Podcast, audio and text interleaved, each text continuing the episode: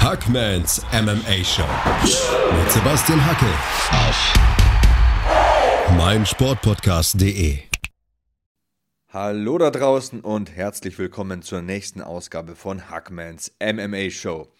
Mein Name ist Sebastian Hackel und bevor es heute so richtig losgeht, möchte ich mich gleich mal für euer Interesse in den sozialen Medien bedanken. Ähm, Nachdem ich in meiner Instagram-Story gepostet hatte, dass ich diesen MMA-Podcast an den Start bringen werde, da habt ihr richtig in die Tasten gehauen und das ist aus zwei Gründen extrem wertvoll für mich.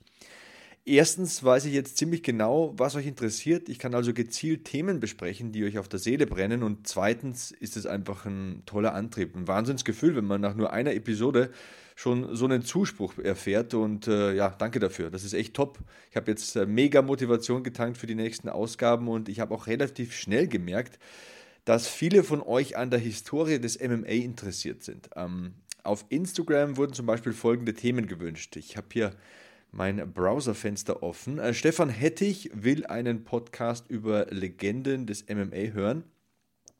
Martin Reuse möchte gern etwas zu Ken Shamrock wissen. Kevin wünscht sich Informationen zur Geschichte des MMA allgemein und Silke hier geht sogar so weit, dass sie einen Fanfiction-Podcast fordert, zum Beispiel mit dem Thema Wie gut wäre Bruce Lee im Oktagon gewesen. Super interessant. Danke für diese Beiträge. Alles sehr, sehr interessant. Ich werde mich bemühen, eurer Begeisterung gerecht zu werden. Und äh, ja, was hat man noch an Themenvorschlägen? Ich äh, scroll mal kurz hier durch. Äh, die besten Kämpfe aller Zeiten, die besten Kämpfer aller Zeiten, freilich noch. Die Entwicklung des Sports und äh, dann natürlich einige aktuelle Themen. Aber die Botschaft ist angekommen, ihr seid Historiker, ihr seid Puristen, euer Wunsch ist mir Befehl und voilà, hier kommt eine Ausgabe, in der wir über die Geschichte des Sports sprechen, den wir alle so sehr lieben. Also, da muss ich mal Luft holen. Die Geschichte des MMA so kurz wie möglich in eigenen Worten. Wo fangen wir denn äh, da an? Naja, allgemein ist es ja so, man beginnt solche Geschichten am besten mit einer persönlichen Anekdote. Mache ich das doch. Mitte der 90er habe ich mir im zarten Alter von 15 Jahren die Tapes der ersten UFC-Veranstaltungen besorgt. Ähm, wie ich das geschafft habe, ist jetzt nicht so wichtig. Diese Straftat müsste aber mittlerweile auf jeden Fall verjährt sein. Kampfsportler stellten sich ja schon immer eine große Frage. Welche Kampfsportart ist denn eigentlich die beste? Welche Disziplin ist allen anderen überlegen, welche Disziplin bringt den besten Kämpfer hervor. Am Ende merkte man zwar, dass diese Fragestellung eigentlich an sich falsch ist, das wisst ihr ja sicher auch mittlerweile, denn mittlerweile ist uns ja allen bewusst, dass der Kämpfer, der die kompletteste, äh, kompletteste Palette an Fähigkeiten sozusagen mitbringt, der beste ist. Aber egal, dazu später nochmal ein, zwei Punkte. Wenn wir es genau nehmen, dann begann MMA circa 700 vor Christus. Ich habe mir aufgeschrieben, im Jahr 708 vor Christus wurde das Ringen zu den olympischen Disziplinen hinzugefügt. Wenig später kam Boxen hinzu und das führte natürlich wiederum zu einer Frage, was ist eigentlich besser? Boxen oder Ringen? Wer ist besser, der Boxer oder der Ringer? Kann der Boxer den Ringer besiegen? Kann der Ringer den Boxer besiegen? Kann der Boxer den Ringer ausnocken? Kann der Ringer den Boxer zu Boden bringen und äh, dort ähm, ja, erschöpfen, ausgrinden, wie man heute sagen würde? Das waren so die Grundfragen und äh, daraus entstand das Pankration, eine Mischung aus den beiden Sportarten. Man könnte sagen, die erste Form von MMA, die Mutter des MMA, nennen wir es doch einfach mal so. Man durfte da treten, man durfte schlagen, man durfte ringen.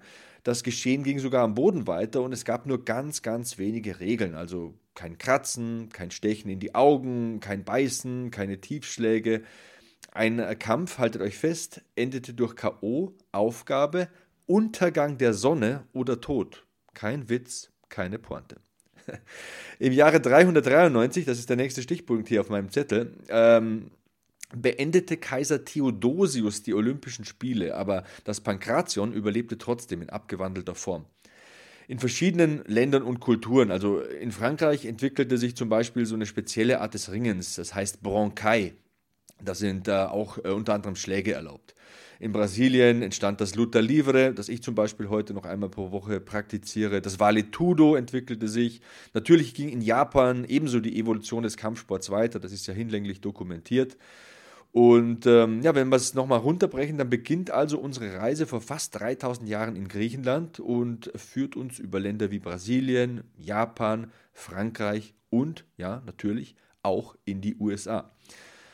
Wenn wir mal ähm, auf die Vorspultaste drücken, so noch eine Anekdote ähm, zu meinem Leben. Ich wurde 1980 geboren und ähm, das war auch ungefähr die Zeit, in der MMA unter dem damaligen Namen Free Fight schließlich nach Europa kam. In den Niederlanden gab es diverse MMA-ähnliche Veranstaltungen und auch nach Deutschland schwappte diese Welle natürlich ein bisschen rüber. Vor der großen Zeit der UFC fanden dann zum Beispiel auch sogenannte Vale-Tudo-Kampfsportveranstaltungen in Brasilien und den USA statt. Ähm, diese Events ähnelten den ersten UFC-Veranstaltungen, aber man konnte noch nicht richtig so ein System entwickeln, das zufriedenstellend war. Das war alles äh, recht cool, recht aufregend, aber zum Beispiel kristallisierten sich immer wieder folgende Probleme heraus. Ähm, wie lang sollte denn so ein Kampf gehen? Ähm, sollte er überhaupt ein Zeitlimit haben? Wie entscheidet man, wenn kein K.O. oder eine Aufgabe erzielt werden? Und so weiter und so fort. Ihr wisst, was ich meine. So ein richtiges System ähm, fehlte einfach. Und der entscheidende Entwicklungsschritt zum MMA, wie wir es heute kennen, fand dann in den 90ern mit den ersten UFC-Veranstaltungen statt. Auch da war es natürlich noch ein bisschen wilder. Hoyce Gracie kämpfte im Gi, Ken Shamrock und Dan Severn im Wrestling-Outfit, der eine trug Boxhandschuhe, der andere eine Karatehose. Ich würde mal sagen, es war der wilde Westen und jeder durfte so schießen, wie er es für richtig hielt. Auch das Regelwerk war noch relativ ausbaufähig. Ich kann mich da an Tiefschläge erinnern, an die Headbutts von Mark Coleman, ja, und dann zahlreiche andere Highlights. Irgendwie kam dann irgendwann ein Rundensystem dazu, ein Punktesystem drängte sich natürlich auf und so weiter und so fort. Und so kam das Ganze schön langsam ins Rollen. Und äh, dass der Sport heutzutage größtenteils salonfähig geworden ist und sich so bemerkenswert entwickelt hat, das liegt ohne Zweifel in meinen Augen an der UFC. Ja, es gab Pride. Pride war mega wichtig für die Entwicklung des MMA. Dazwischen gab es Strikeforce und ähm, zahlreiche andere Veranstalter. Aber die UFC, das ist einfach so, die UFC ist der absolute Langzeitbranchenprimus im MMA und hat heute auch noch ihren Hauptsitz in Las Vegas.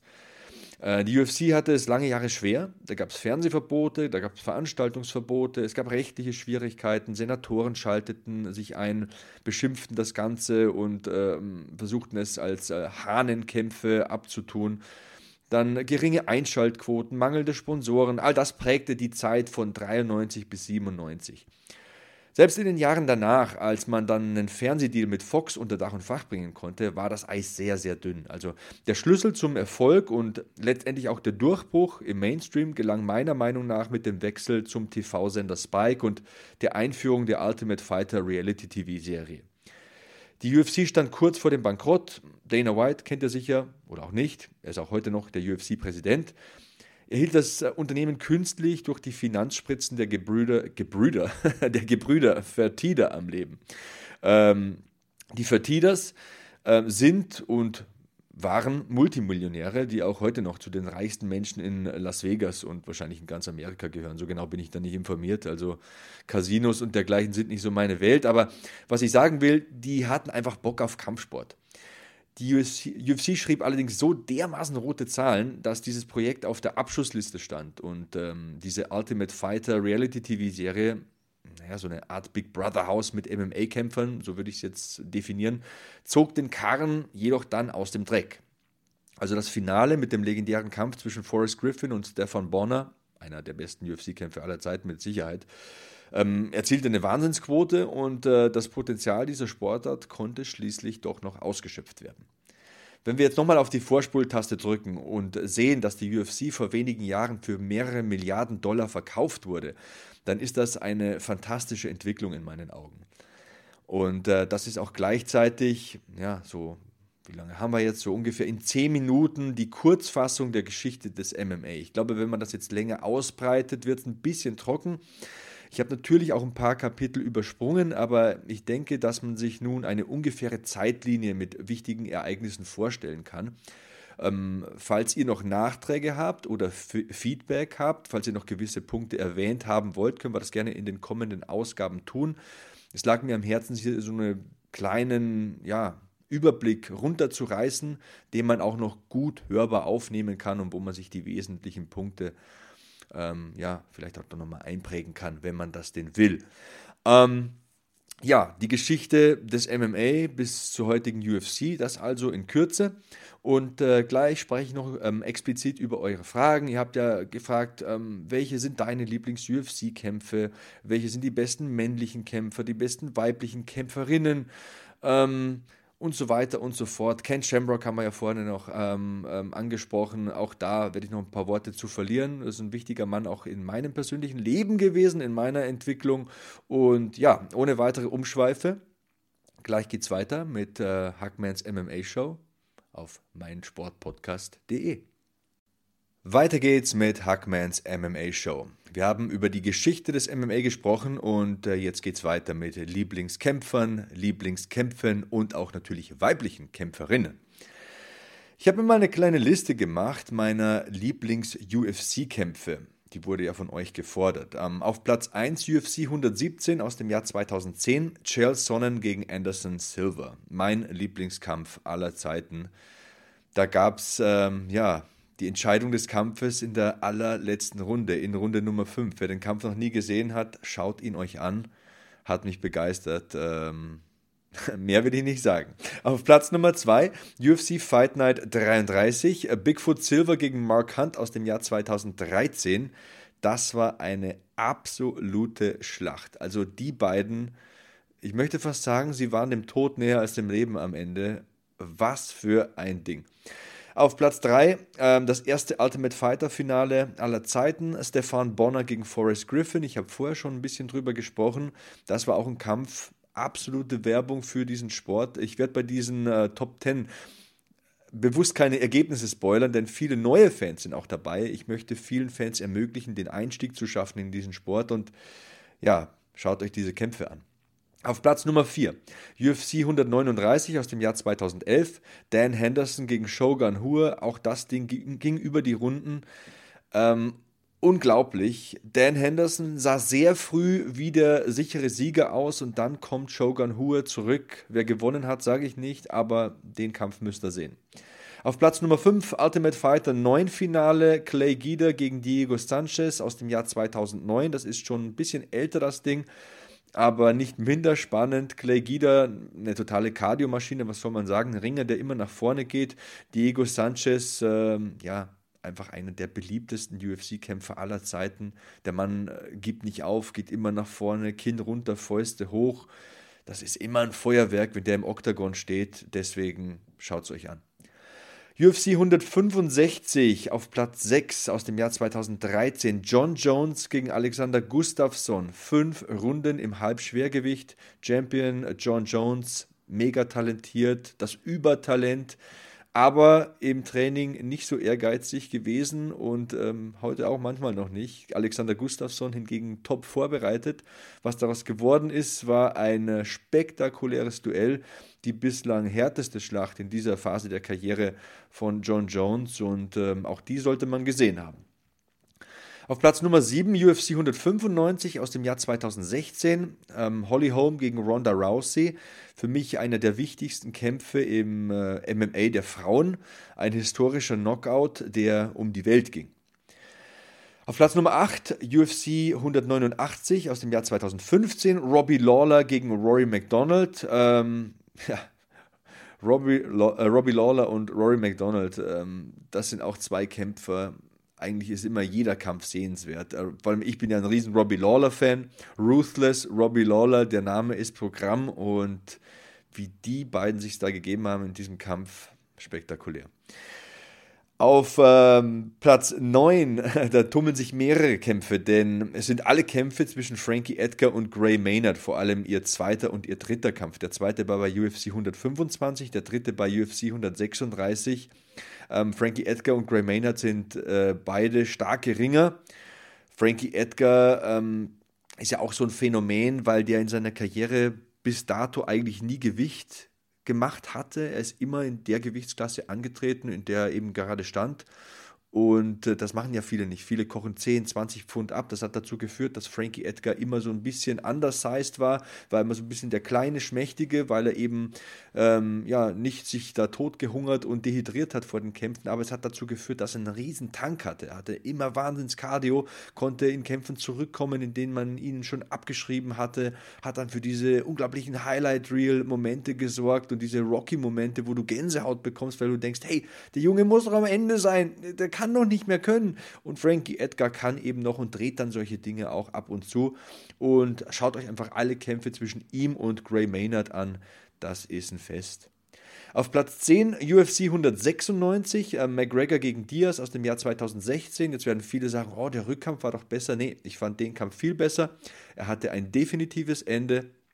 Und da konnte man nicht diskutieren. Beim Rückkampf war es für mich so, dass ich das ein bisschen anders gesehen habe als die Judges, wie es eben oft so ist. Dieses äh, Three-Point-Must, sage ich schon, dieses Ten-Point-Must-System ist eben ein bisschen fehlerbehaftet. Ich glaube, da muss sich die UFC noch weiterentwickeln. Wir sprechen ja heute unter anderem über die Entwicklung äh, dieses Sports und äh, die sollte auch nicht stehen bleiben. Das ist so ein Anliegen von mir. Sie sollte sich weiterentwickeln und das waren eben meine Lieblings-UFC-Kämpfe. So, dann habe ich hier ähm, die fünf besten männlichen UFC-Kämpfer aller Zeiten in meinen Augen aufgeschrieben. Ähm, auf Platz 1 George St. Pierre. Jetzt werden viele sagen, oh, wieso ist da nicht John Jones? Der ist auf Platz 2 bei mir, ist meine persönliche Meinung, kann man gerne anders sehen. Wenn ihr das anders seht und wenn ihr das kommunizieren wollt, Hashtag HackmanMMA benutzen, Twitter, Instagram, da bin ich at Sebastian Hackel. Her mit euren Meinungen. Wer sind die fünf besten männlichen UFC-Kämpfer aller Zeiten? Sagt's mir. Ich lese es nochmal vor. Also GSP, John Jones, auf Platz Nummer 3 Habib Nurmagomedov, auf Platz Nummer 4 Demetrius Johnson und auf Platz Nummer 5 habe ich Anderson Silver gesetzt. So, dann habe ich hier einen Zettel mit den fünf besten weiblichen UFC-Kämpferinnen aller Zeiten. Da habe ich mir aufgeschrieben Amanda Nunes, da habe ich Chris Cyborg auf Platz 2, da habe ich äh, Valentina Shevchenko auf der 3, Ronda Rousey auf der 4 und Holly Holm auf der 5. Auch da, wenn ihr das anders seht, wenn ich in euren Augen jemanden vergessen habe, ich hoffe es doch, dass ich mal einen Fehler mache, dass ihr mich mal berichtigt. Hashtag HackmanMMA. Wie gesagt, at Sebastian Hackel. Und wenn ihr Hackel ohne E schreibt, dann habt ihr eine große Wahrscheinlichkeit, dass ich auch antworte. Meine fünf Lieblingskämpfer sollte ich mal nennen. Ich weiß nicht mehr, wer es gefordert hat, aber hier sind sie. Auch die habe ich aufgeschrieben. Auf Platz Nummer 1 Randy Couture, The Natural, Captain America. Dann auf Platz Nummer 2 Dan Henderson, der Mann mit der H-Bomb, mit diesem unglaublichen Pfund unterm 4-Unzen-Handschuh. Dann auf Platz Nummer 3, wie könnte man ihn vergessen? The American Gangster, der Mann, der die Künste am Mikrofon revolutioniert hat, Chael Sonnen. Auf Platz Nummer 4, George St. Pierre, das ähm, komplette Paket George Rush St. Pierre hat mir immer sehr imponiert. Und auf Platz Nummer 5, der OG Nate Diaz. Wenn ihr die Geschichte der UFC kennenlernen wollt, dann, ähm, ja, das ist ein guter Punkt. Äh, fällt mir gerade ein, solltet ihr euch folgende Kämpfe anschauen. Vielleicht habe ich ein paar vergessen. Also, erstmal rein aus dem Kopf. Von vorne angefangen. Hoyce Gracie und Ken Shamrock natürlich. Ähm, Chuck Liddell, Tito Ortiz, Matt Hughes und BJ Penn kommen mir in den Sinn. Dominic Cruz, Conor McGregor aus der heutigen Zeit natürlich. Max Holloway, Daniel Cormier, Stipe Miocic. Bei den Frauen habe ich es vorhin gesagt. Ronda Rousey, Holly Holm, Amanda Nunes. Um nur ein paar zu nennen, jetzt aus dem Kopf. Ähm, wenn ihr noch nicht so viel anfangen könnt mit diesem Sport und euch ein bisschen weiterbilden wollt, schaut euch diese Kämpfe an.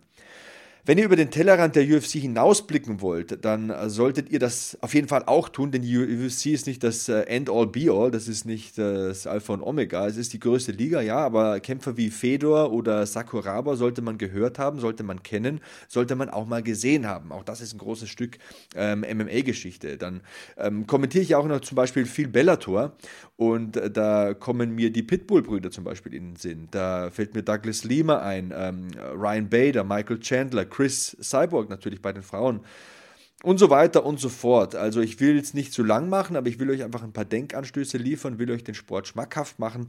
Und äh, zum Beispiel Pride kann man sich ja auch mal ohne Abo auf YouTube ansehen. Das ist ein ganz wichtiges Kapitel im MMA. Ähm, Pride war unglaublich wichtig für MMA und die Entwicklung des Sports. Und da gab es einfach viele tolle Fights mit einigen der legendärsten Kämpfer. Nennen wir das Kind beim Namen. Also Wer fällt mir ein? Ähm, Mirko Krokop, Fedor, Sakuraba habe ich ja auch genannt. Äh, Nick Diaz zum Beispiel war bei Pride auch schon am Start, wissen vielleicht manche gar nicht. Die Noguera-Brüder natürlich, Rampage Jackson und Wanderlei Silver. Don Fry fällt mir noch ein. Ich würde sogar Bob Sapp nennen wollen. Und jetzt sagen vielleicht viele, der hatte doch nicht die Übertechnik.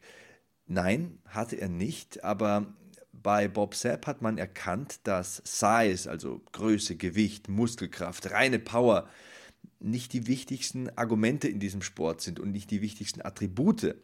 Denn äh, gute Technik ist wichtig, Einstellung ist wichtig. Natürlich, Strength and, Condition, Strength and Conditioning sind entscheidende Dinge im MMA, aber Bob Sepp hat gezeigt, dass dieser Hulk-Typ, der da aus der Ecke kommt und äh, alles zerquetschen will, ähm, einfach nicht der Parade-MMA-Kämpfer ist.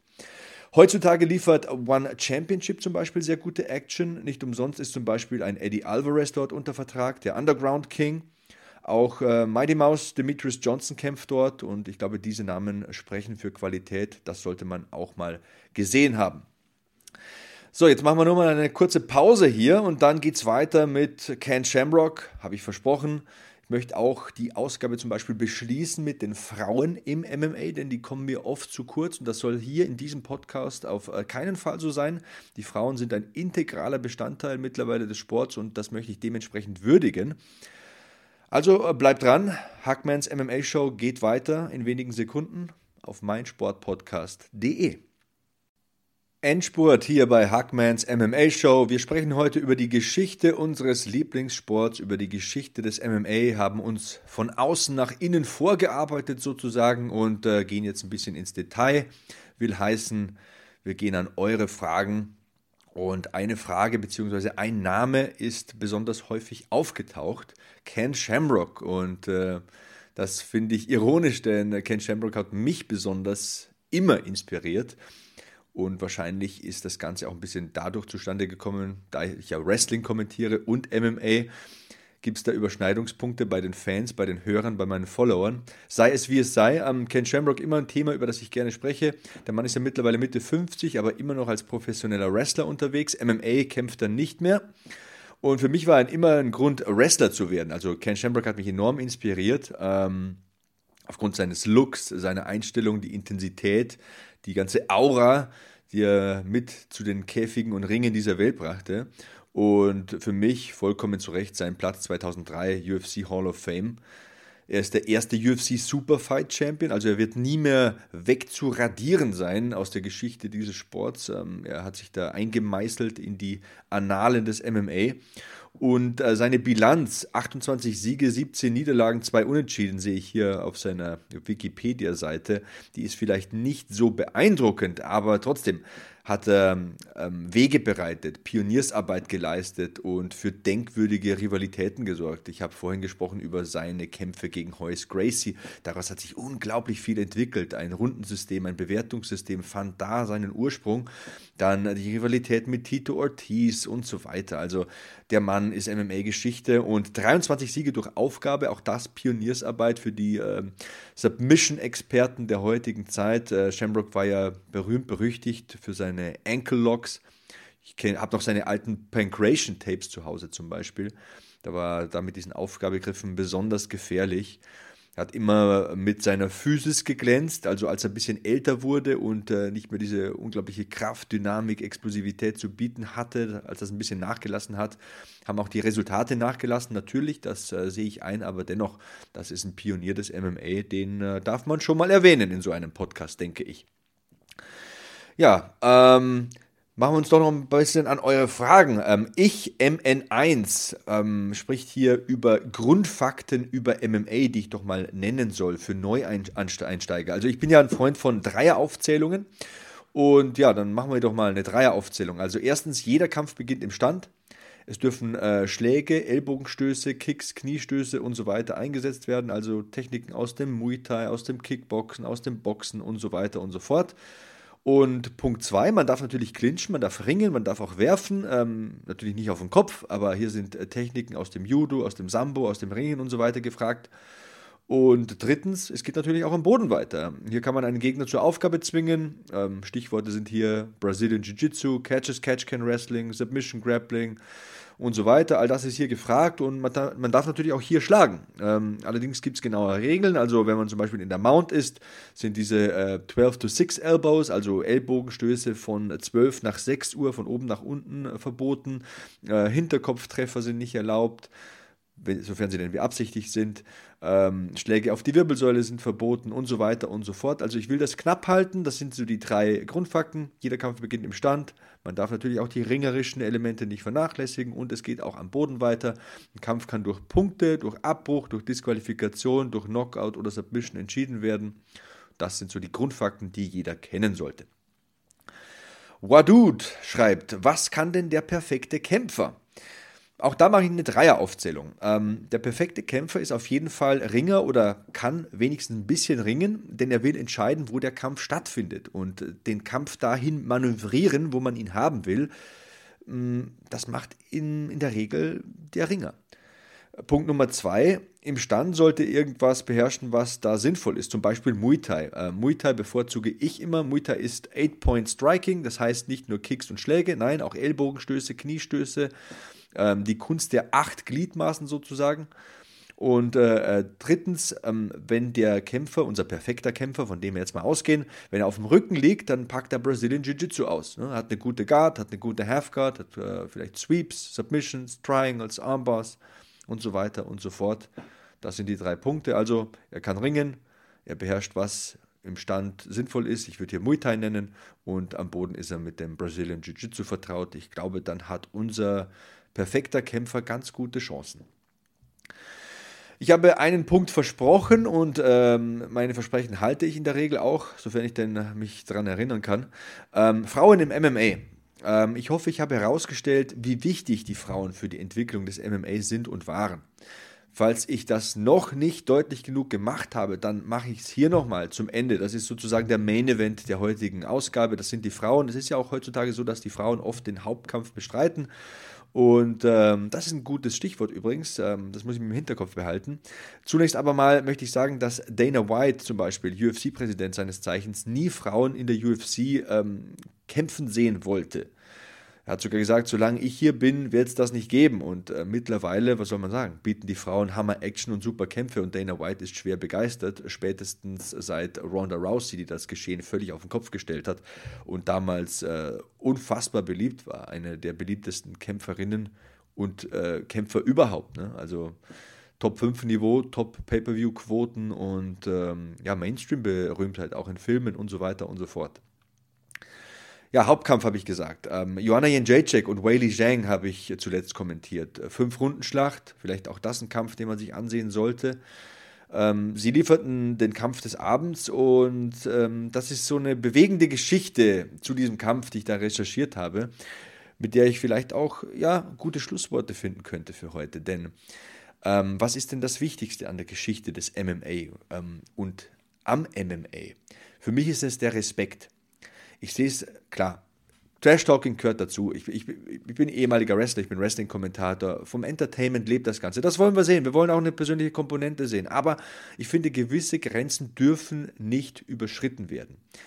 Religion, Politik etc. sollte man außen vor lassen. Das ist meine Meinung. Kann auch jeder anders sehen. Wenn ihr es anders seht, Hashtag HackmanMMA. Ich lese es mir gerne durch. Für mich sind Religion und Politik tabu.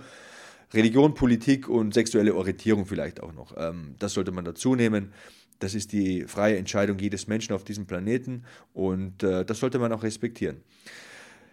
Aber ähm, zurück zu den Frauen, zurück zu Joanna Jędrzejczyk und Weili Zhang. Ähm, sie hatten diesen Wahnsinnskampf, Kampf des Abends. Joanna Jędrzejczyk hat danach unglaublich ausgesehen, geschwollene Knochen, geschwollene Augenhöhlen, ähm, Stirnhöhlen. Also äh, das war wirklich Wahnsinn, was sie da im Oktagon gelassen hat. Und Bezeichnenderweise ähm, lagen beide Frauen nach dem Ende dieses Kampfes im Krankenhaus und wurden da untersucht und sie waren nur durch einen Vorhang getrennt voneinander. Und Weili Zhang hat gesagt, sie hat Joanna Jędrzejczyk weinen hören durch den Vorhang. Und äh, boah, da kriege ich Gänsehaut, wenn ich daran denke. Äh, müsst ihr euch mal, mal, mal vorstellen, in 25 Minuten geben die alles, äh, hauen alles raus. Also was die an Striking da vom Stapel gelassen haben, das war höchste Qualität, das war besser als die meisten Männerkämpfe an dem Abend. Und äh, vor allem als der Hauptkampf, da ist ja gar nichts passiert.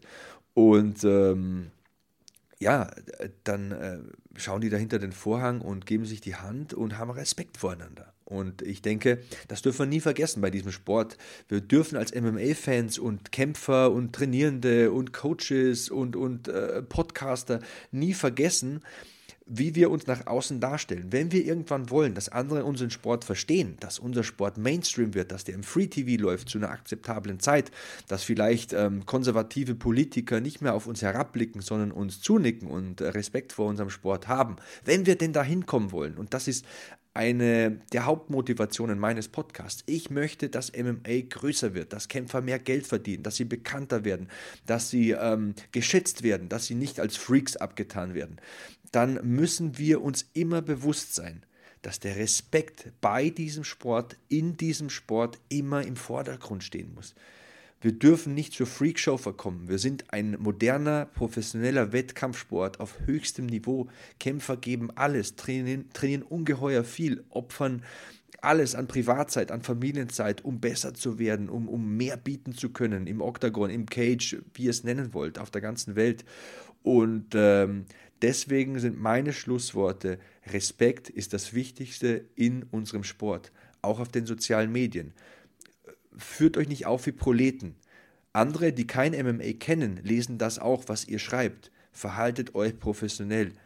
Tragt unseren Sport mit Würde nach außen. Zeigt Respekt. Und mehr möchte ich heute eigentlich nicht sagen. Ich hoffe, meine Message ist angekommen. Ich bin Sebastian Hackel. Ihr hört Hackmans MMA Show. Die Show wird es auch nächste Woche wieder geben. Und ich freue mich über Wünsche, über Feedback, über Lob, über Kritik. Wenn mich jemand nicht gut findet, soll er mir das sagen. Nehme ich mir auch zu Herzen. Ist normal. Man kann nicht immer beliebt sein. Ähm, Fragen, Hinweise, Tipps, alles her. Hashtag kennt er, Hackman MMA. Ich bin Sebastian Hackel. Ich hoffe, ihr hattet ein bisschen Spaß. Ich habe euch gut unterhalten. Es würde mich glücklich machen, wenn es so ist. Und äh, wenn es denn so war, dann hören wir uns nächste Woche wieder. Hackmans MMA Show auf meinsportpodcast.de. Hackmans MMA Show mit Sebastian Hacke auf meinsportpodcast.de.